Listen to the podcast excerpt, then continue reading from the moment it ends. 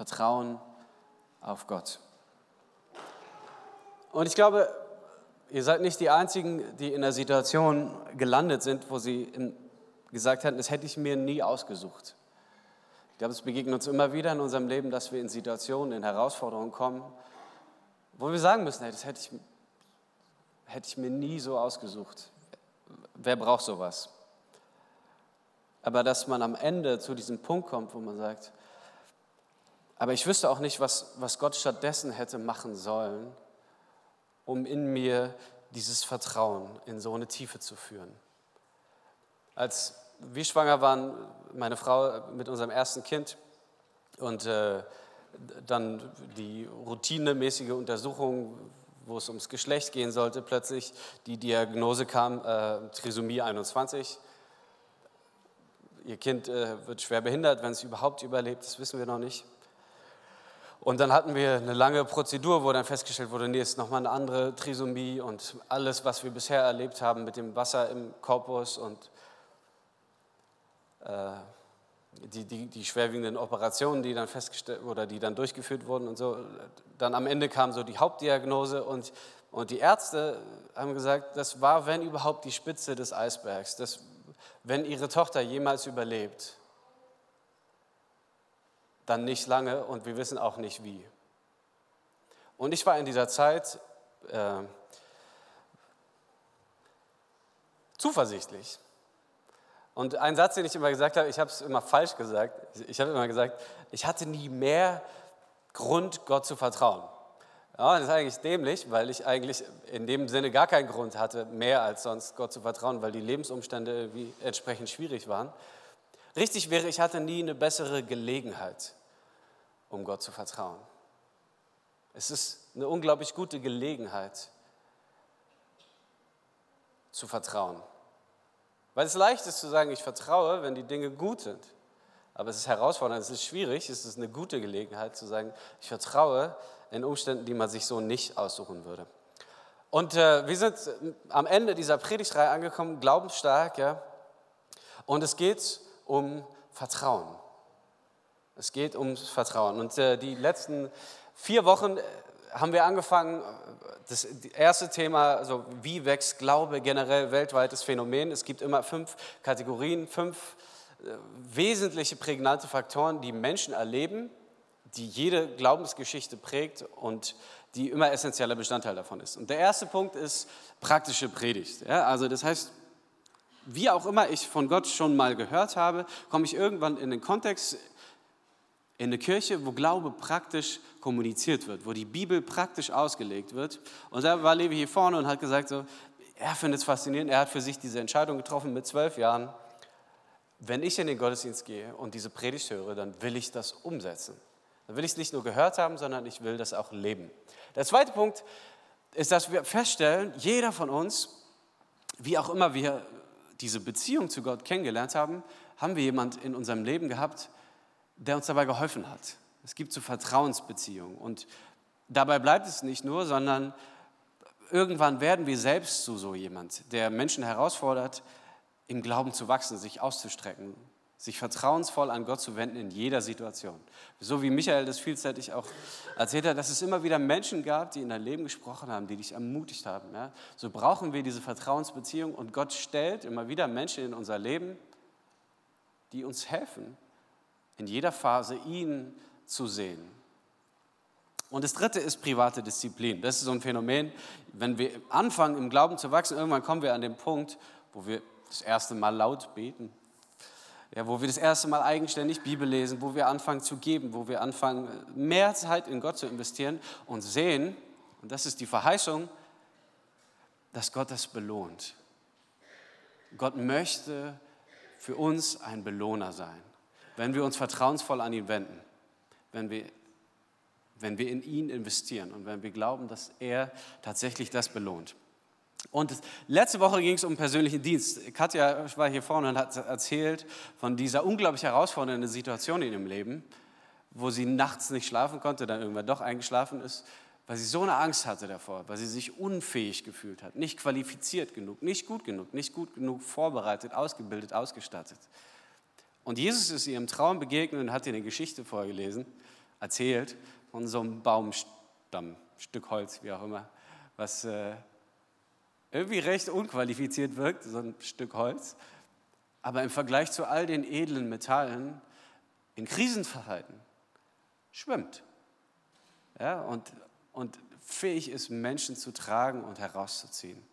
Und so ist es oft, wenn wir anfangen, dass Gott zu uns spricht in unser Leben, in der Situation, in der Notwendigkeit, sagt, hier möchte ich, dass du was tust. Und plötzlich merken wir, ah, das ist aber schwierig, ah, das ist herausfordernd, ich weiß gar nicht, ob ich fähig bin dazu.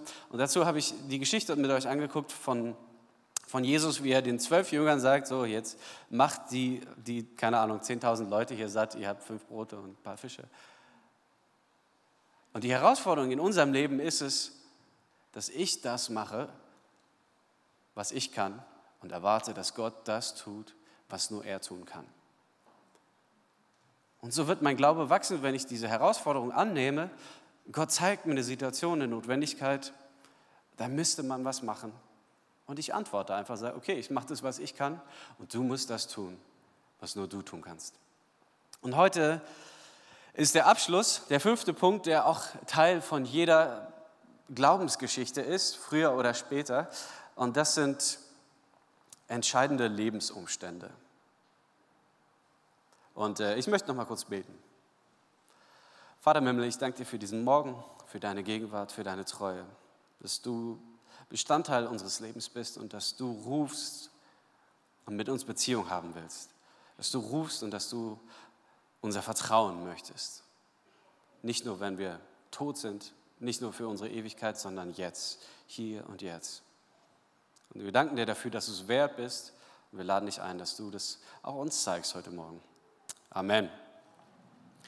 Manchmal ist es so, dass Gott tatsächlich dramatische Dinge passieren lässt, weil ihm nichts wichtiger ist als unser Vertrauen auf ihn. Und Gott geht dabei um dich. Es geht um die Beziehung zu dir. Es geht um deinen Glauben, um dein Vertrauen zu ihm. Und äh, da gibt es eine Geschichte, die für so ein klassisches Gottesbild für manche vielleicht herausfordernd ist. Ja? Es gibt eine Situation in Johannes 11, die wir jetzt gemeinsam anschauen wollen. Vers 3, da heißt es, da sandten die Schwestern zu Jesus und ließen ihm sagen, Herr, siehe, der, den du lieb hast, liegt krank. Es ist noch nicht mal notwendig zu sagen, wie der Mann heißt, weil jeder weiß, dass, weil, weil, weil die Frauen, die Schwestern wissen, dass Jesus weiß, wen sie damit meinen es gibt einen, den er besonders lieb hat. Und da müssen sie noch nicht mal den Namen sagen, weil jeder weiß, wie, wie diese Beziehung zwischen, zwischen Jesus und Lazarus ist. Und die Schwestern haben offensichtlich den sehr kranken Lazarus zu Hause und schicken Leute, dass sie Jesus holen, damit er ihn gesund macht. Und als Jesus das hörte, sprach er, diese Krankheit ist nicht zum Tode, sondern zur Verherrlichung Gottes, dass der Sohn Gottes dadurch verherrlicht werde. Jesus aber hatte Martha lieb und ihre Schwester und Lazarus. Als er nun hörte, dass er krank war, blieb er noch zwei Tage an dem Ort, wo er war.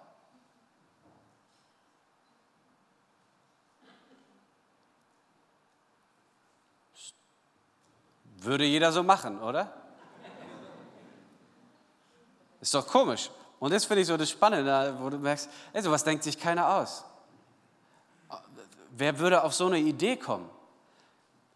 Jeder weiß, dass du ihn, sie, wie auch immer, lieb hast. Und jeder weiß, du, du hast es in der Hand. Ja? Jesus hat es in der Hand, ihn zu retten, ihn gesund zu machen, ihn zu heilen, sein Leben zu verändern. Und Jesus hört dass Lazarus im Sterben liegt und er bleibt zwei Tage lang da, wo er war. Und vielleicht hast du das schon mal in deinem Leben erlebt, dieses Gefühl, oh Gott, du könntest was ändern, du könntest in mein Leben eingreifen, du hast es in der Hand. Und er tut nichts. Und du wartest und du bittest und es kommt nichts. Und dann nach zwei Tagen spricht er zu den Jüngern. Und ihr müsst euch das vorstellen, es sind zwei Tage des Leidens, in denen sich Maria kümmert um, um Lazarus. Und, und Martha geht jeden Tag raus und hält Ausschau und sagt, kommt er? Hat ihn jemand gesehen? Hat jemand von euch Jesus gesehen? Und sie sehen, wie es ihrem Bruder schlechter geht und wie er stirbt. Und sie hoffen und warten und denken, noch ein bisschen. Und Jesus sagt zu seinen Jüngern, lasst uns wieder nach Judäa ziehen. Und die Jünger sprachen zu ihm, Rabbi, eben noch wollten sie dich Juden steinigen und du willst wieder dahin gehen? Das sind, das sind die Helden unseres Glaubens. Ja? Die wissen, okay, Lazarus liegt im Sterben. Und die sagen, wollen wir da wirklich hingehen? So, ne, letztes Mal, als wir da waren, kannst du dich erinnern, das war nicht ganz so gut. Da wollten sie dich umbringen. Ich könnte mir vorstellen, dass sie uns dann auch umbringen würden wollen, vielleicht, wenn wir da wieder hingehen. Ja? Und äh, vielleicht haben sie gedacht, so macht es doch wieder wie, wie bei diesem komischen römischen Hauptmann, machen wir die WLAN-Heilung, ja, du gehst nicht mal hin, sprichst einfach von hier, sei gesund. So, das würde sich in der Situation wirklich anbieten. Wollen wir nicht einfach hier bleiben? So, und ne, mach ihn gesund? Und das Coole ist dann nachher, also damit man versteht, wie dramatisch das ist für die Jünger, ja, nachdem Jesus dann gesagt hat, okay, wir gehen da wirklich hin, da spricht dann Thomas, der auch der Zwilling genannt wird, man kennt Thomas so als den den euphorischen Glaubenshelden, nicht so richtig. Ja. Und dann sagt er, lass uns mit ihm gehen, dass wir mit ihm sterben. Okay. Ja, so ein bisschen fatalistisch. Ja. Und dann sagt er, Vers 11, und spricht zu ihnen, Lazarus, unser Freund, schläft, aber ich gehe hin, dass ich ihn aufwecke. Und da sprachen die Jünger zu ihm, Herr, wenn er schläft, dann wird es besser mit ihm. Ja? Dann müssen wir da gar nicht hingehen. Ist doch toll. Dann müssen wir auch nicht sterben. Hat offensichtlich niemand was dagegen, ja? nicht zu sterben. Und die haben nicht so richtig große Lust dahin zu gehen. Ich habe hab mich tatsächlich gefragt, so normalerweise wird ja immer berichtet, was die machen. Ja? Und dann bleiben sie zwei Tage an demselben Ort haben die dann Schnack Stuck gespielt oder es gibt keine, oh, wir bleiben jetzt einfach mal hier ein paar Tage und warten. Okay, Vers 13. Jesus aber sprach von seinem Tod. Sie meinten aber, er rede von der Ruhe des Schlafs. Da sagte ihnen Jesus frei heraus, Lazarus ist gestorben. Also sie haben es nicht begriffen, ja. Sie denken, Jesus meint, wenn er schläft, dann, ja, dann schläft er, ist doch super, dann, dann kann ihn auch jemand anders aufwecken, wenn er dann ausgeschlafen ist. Und Jesus erklärt ihn, nee, ich meine, der ist, der ist gestorben. Und da ist die Irritation. Er sagt, du weißt es? Du weißt, dass er stirbt und du liebst ihn? Und wir bleiben hier und machen nichts? Das ist doch verwirrend. Also irgendwie passt es nicht zusammen. Gott, liebt ihn, Jesus liebt Lazarus und wartet, bis er stirbt. Und dann sagt er, ach, ich gehe dahin. Und ich bin froh um euretwillen, dass ich nicht da gewesen bin. Und ich möchte euch nochmal erinnern an letzte Woche, wo es darum ging, warum macht Jesus das nicht einfach selber, dass er das Brot und die Fische nimmt und es verteilt? sondern die Jünger in diese Herausforderung bringt, so, jetzt macht ihr mal. Weil klar ist, am Ende ist Jesus nicht mehr hier präsent. Und wer ist dann derjenige, der das tun soll? Wir. Ja, seine Jünger. Die Menschen, die ihn kennenlernen. Die ihm vertrauen. Die sagen, okay, ich, ich mache das, was du willst. Und deshalb müssen wir selber diese Herausforderung annehmen und selber erleben, dass Gott es wert ist, dass wir ihm vertrauen. Immer wieder in Situationen kommen, wo wir Vertrauen lernen. Ja, und deshalb ist dieser Satz so wichtig. Deshalb. Es geht um euer Glauben. Es geht um euer Vertrauen. So sehr, dass Schmerz und Tod akzeptabel sind für diese Lektion. Und ich bin froh um euretwillen, dass ich nicht da gewesen bin. Jesus lässt zu, dass Lazarus stirbt, obwohl er ihn liebt. Und wir fragen uns manchmal, ist es das wert? Gerade wenn wir in der Situation sind, ist es das wert, dass wir das ertragen müssen, dass wir das erleben, dass wir durch so eine Zeit gehen? Und Michael hat in ein paar Minuten erzählt, was ja tatsächlich eine lange Zeit war. Wochenlang ohne Schlaf, permanent. Ich weiß noch, wie es meiner Frau im Krankenhaus ging. Sagt, Jesus, wenn du mir nur ein bisschen den Schmerz nehmen würdest, damit ich weiß, dass du hier bist. Und es kommt nichts. Muss das sein? So gibt es diese Phasen in unserem Leben, wo wir denken, so, wirklich, wegen Vertrauen, wegen Glaube, soll ich sowas erleben?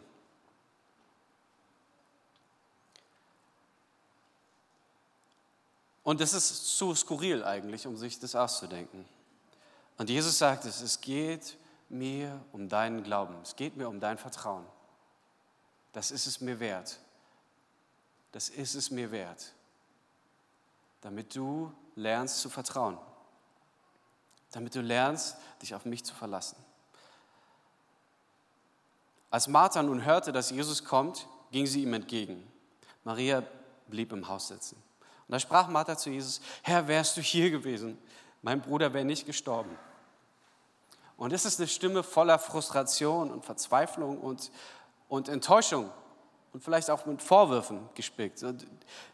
Du hast diesen unbekannten Römer-Sklaven geheilt, den du noch nie gesehen hast, aber den, den Mann, den du lieb hast, meinen Bruder,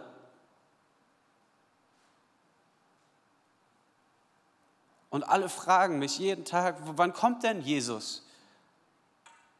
Der hat doch Lazarus lieb gehabt. Und, und ich sitze zu Hause und sehe, ich weiß es nicht. Wärst du hier gewesen, dann wäre er nicht gestorben. Aber auch jetzt weiß ich, was du bittest von Gott, das wird dir Gott geben. Und, sie ist so enttäuscht und so verzweifelt und frustriert. Aber sie diese innere Überzeugung ist trotzdem noch da. Ich weiß und ich glaube, dass Gott dir alles gibt. Und deshalb haben wir dich gerufen, auch jetzt noch. Und Jesus spricht zu ihr, dein Bruder wird auferstehen.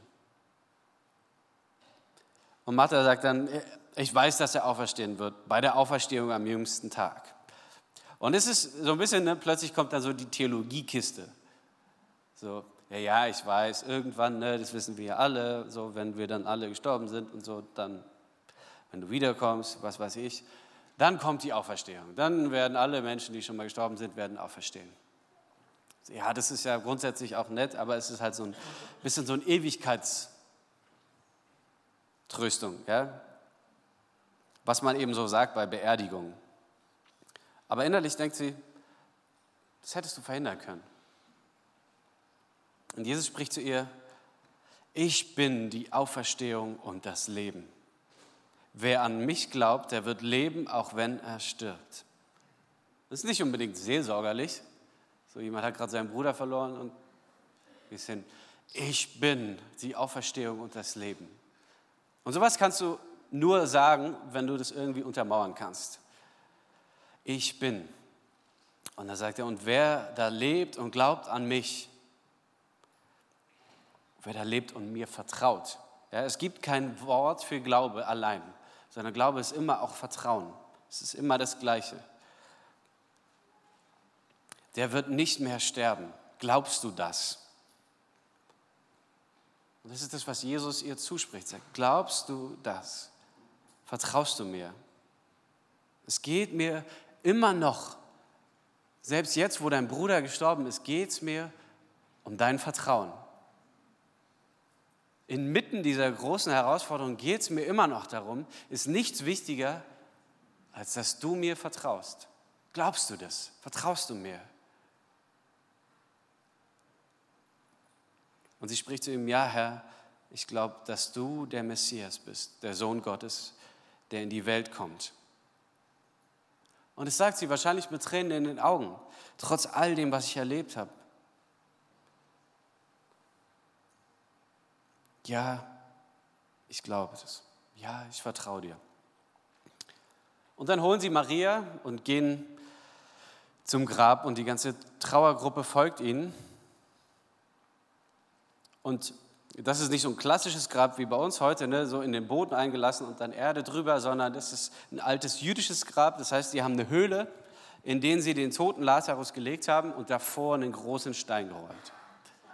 Und Jesus fordert sie auf und sagt, okay, und jetzt, wo wir alle hier sind, jetzt räumt den Stein weg. Hebt den Stein weg. Und dann sagt Martha zu ihm, Herr, er stinkt schon. Denn er liegt seit vier Tagen. So, Jesus, ist es eine richtig gute Idee? So sicher, dass wir den Stein jetzt wegrollen wollen, weil das... Äh der stinkt.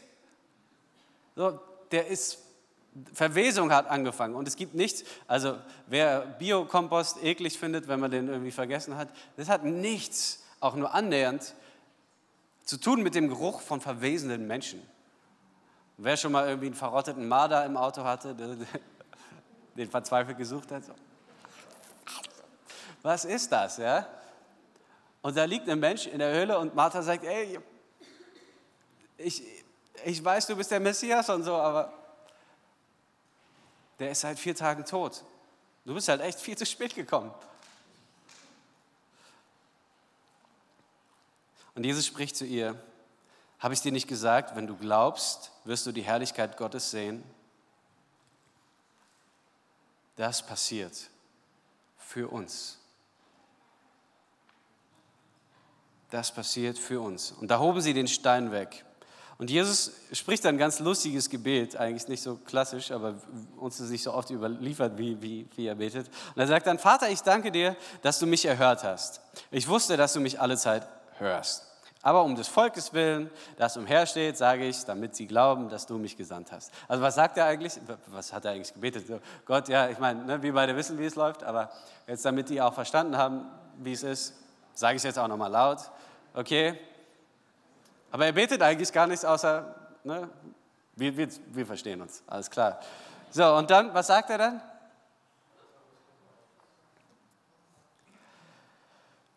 Und, der, und als Jesus das gesagt hatte, rief er mit lauter Stimme, Lazarus, komm heraus. Und der Verstorbene kam heraus, gebunden mit Grabtüchern an Füßen und Händen, und sein Gesicht war verhüllt mit einem Schweißtuch. Und Jesus spricht zu ihnen, löst die Binden und lasst ihn gehen.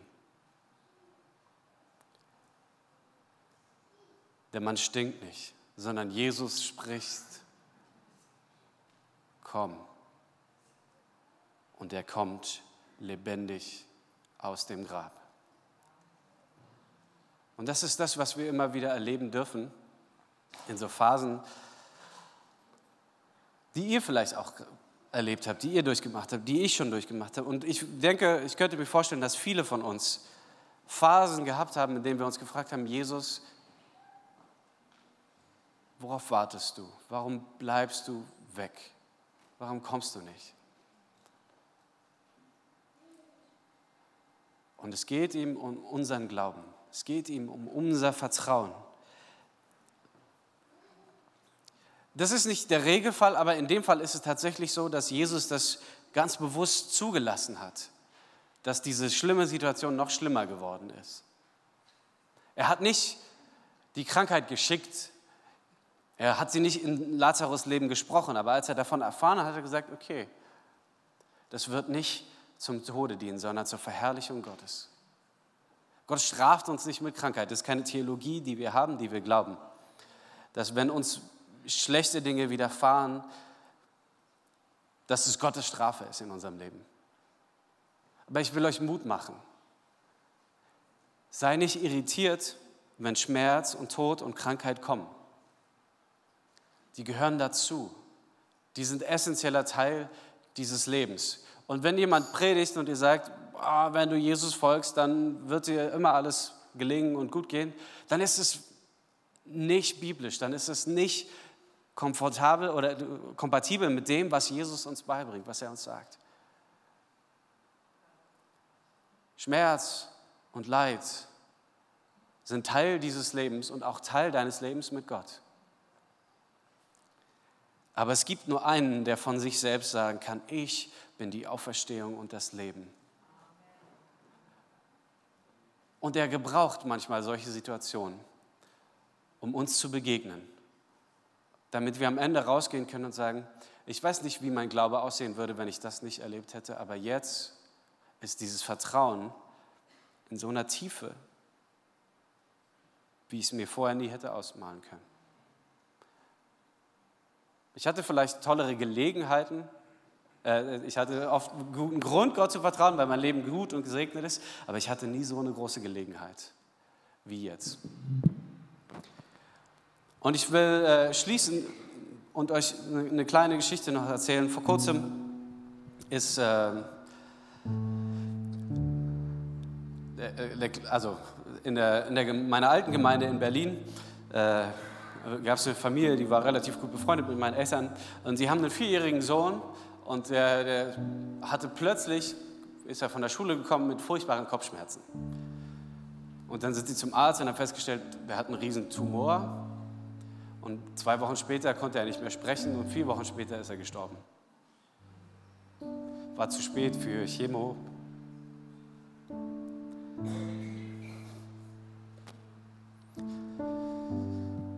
Und es gibt Situationen wie, wie die unsere, wie die eure, wo Gott eingreift, wo er gefühlt ein bisschen später kommt, als es schön gewesen wäre, aber wo wir erleben, hey, das hat Gott gebraucht, um meinen Glauben zu stärken, um sich zu verherrlichen. Und es wird Situationen geben, die so sind wie von dem kleinen Chris,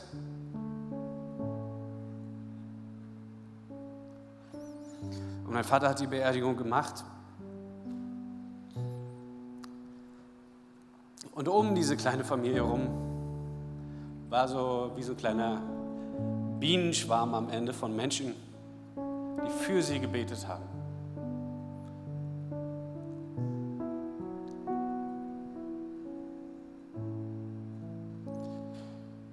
Ich glaube, es gibt nur eine Sache, die schlimmer ist als Frustration und Verzweiflung und Ärger über Gott. Und das ist Frustration und Verzweiflung ohne Gott. Es mag Situationen geben, die herausfordernd sind, die vielleicht überfordern, die man sich so nicht aussuchen würde. Die sind das, wie Maria und Martha sagt, Jesus, ich weiß nicht, wo du bleibst, warum du nicht kommst. Aber in dem dürfen wir die Gewissheit haben, dass es einen gibt, der uns sagt, ich bin die Auferstehung und das Leben. Und wenn du an mich glaubst, dann wirst du das erleben. Amen.